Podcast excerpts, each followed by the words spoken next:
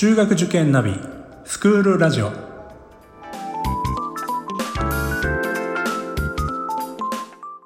スクールナビゲーターののびるです。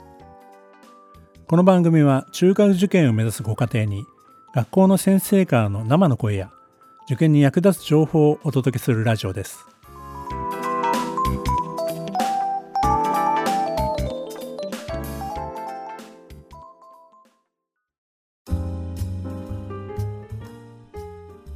今回は授業の予習をした方がいいのかがテーマです。いよいよ2月になりまして新年度が始まりましたね。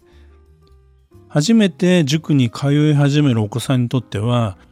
最初の週というのはとても緊張するかもしれませんね。初めて入る教室や周りはほとんど知らない子ばかりとか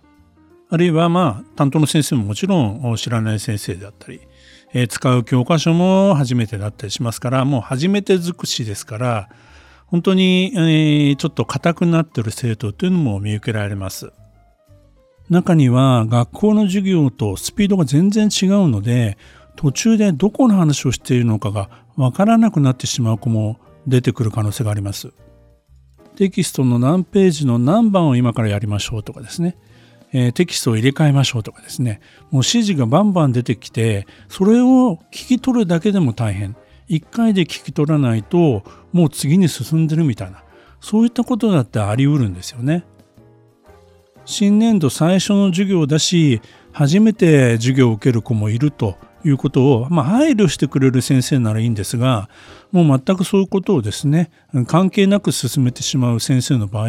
まあ、授業が終わった後ああ今日何をやったんだろう？何を勉強したの？って家に帰ってお母さんに聞かれても全然分かんなかったなんていうふうな話を聞くとうちの子この先もついていけないんじゃないかって心配になってしまいますよね。さらに宿題が大量に出て夜中になっても終わらない。でも終わらないと持っていけないということで子供自身もパニックになってしまって最後は大泣きしてもうやりたくないというふうになってしまったら親としてももうこの先どうしていいかわからなくなって、まあ、塾に相談に来るというケースっていうのもこの新年度は増えます。まあ、そもそもですねあの子供が宿題の場所がわからないんですどこのところをやったらいいんでしょうかなんていう電話も多くなるのがこの時期ですね。ただですね宿題の場所がわからないみたいなことはだんだんと減ってきますね。あの最初の1週間ではどうしてもですね、まあ、緊張してたりとか、まあ、授業のペースがわからなかったりしてですねそういったところを聞き逃してしまったりする、えー、まあ、先生ともですねまだ慣れてませんから、えー、まあ聞く取れなかった時にですねもう一度先生言ってくださいとも言えないわけですよね最初は。ですが、まあ、そういったことは、ま、徐々になくなっていきます。ただ宿題が終わらないっていうことに関してはやはりその個々のですねそれまでの学習歴にもよってくるんですよね。ですから最低限の宿題をやっていく例えばま漢字テストとか計算テストに向けた確認テストまでの勉強はしっかりやっておくというようなことで、まあ、徐々にま量を増やしていくとペースに合わせられるようにしていけばいいんじゃないでしょうか。まあ、その場合は塾の先生に事前に相談をしておくというのがいいでしょう。さて今回のテーマの授業の予習についてなんですけどもどうしても授業のスピードについていけないだったらちょっと予習をしていったらどうなのかと、えー、そうすれば少し余裕を持って先生の授業を聞けるということはいいのではないかというふうに考えられる、まあ、保護者の方もいらっしゃいます。ぜひね、そういうことをやる場合はですね、やはり塾の先生に一度相談をしていただくのが良いかなと思いますね。例えば国語の長文問題論説文みたいなものであると難しい言葉があってさっぱり授業を聞いててもわからないというようなこともあるかもしれませんそういった場合は事前にちょっとわからない言葉だけを調べておく言葉調べをしておくっていうのは一つの方法だと思います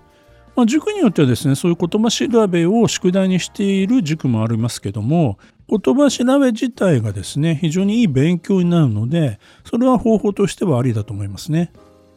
算数について言うとですね、まあ、例題を読んでおく程度ならいいかなと思うんですよね。これをがっちりですね家で予習しておくっていうのはなかなか一人では難しいです。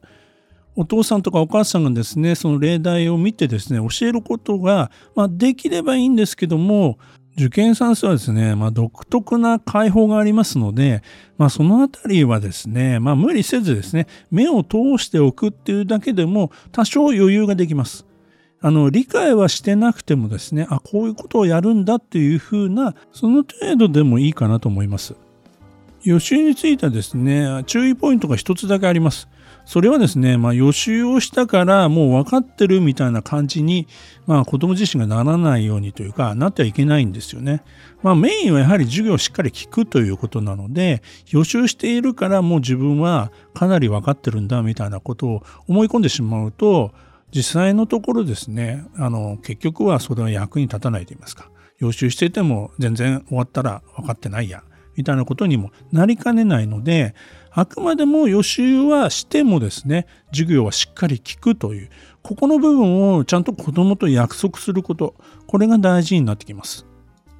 予習はあくまでも授業にですね、前向きな気持ちで参加できる、えー、先生の話を聞けるための一つの工夫ですので、まあ事前にねテキストが配布されているような塾であればそういう目的での予習はありだと思います。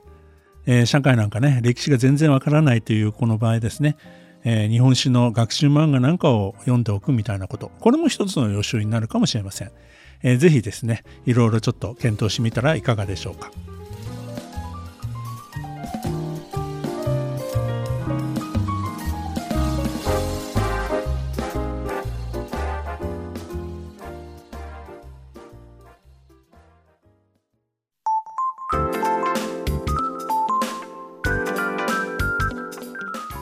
クールラジオでは番組への感想、出演してほしい学校など皆様からのお便りをお待ちしております。また受験に関する質問や相談にもお答えしていきますので概要欄の Google ホームからお気軽にお寄せください。Apple、Amazon、Google、Spotify などの無料のポッドキャストアプリで購読やフォローなどのボタンを押していただくと更新情報が届きますので便利です。それでは次回もスクールラジオでお会いしましょう。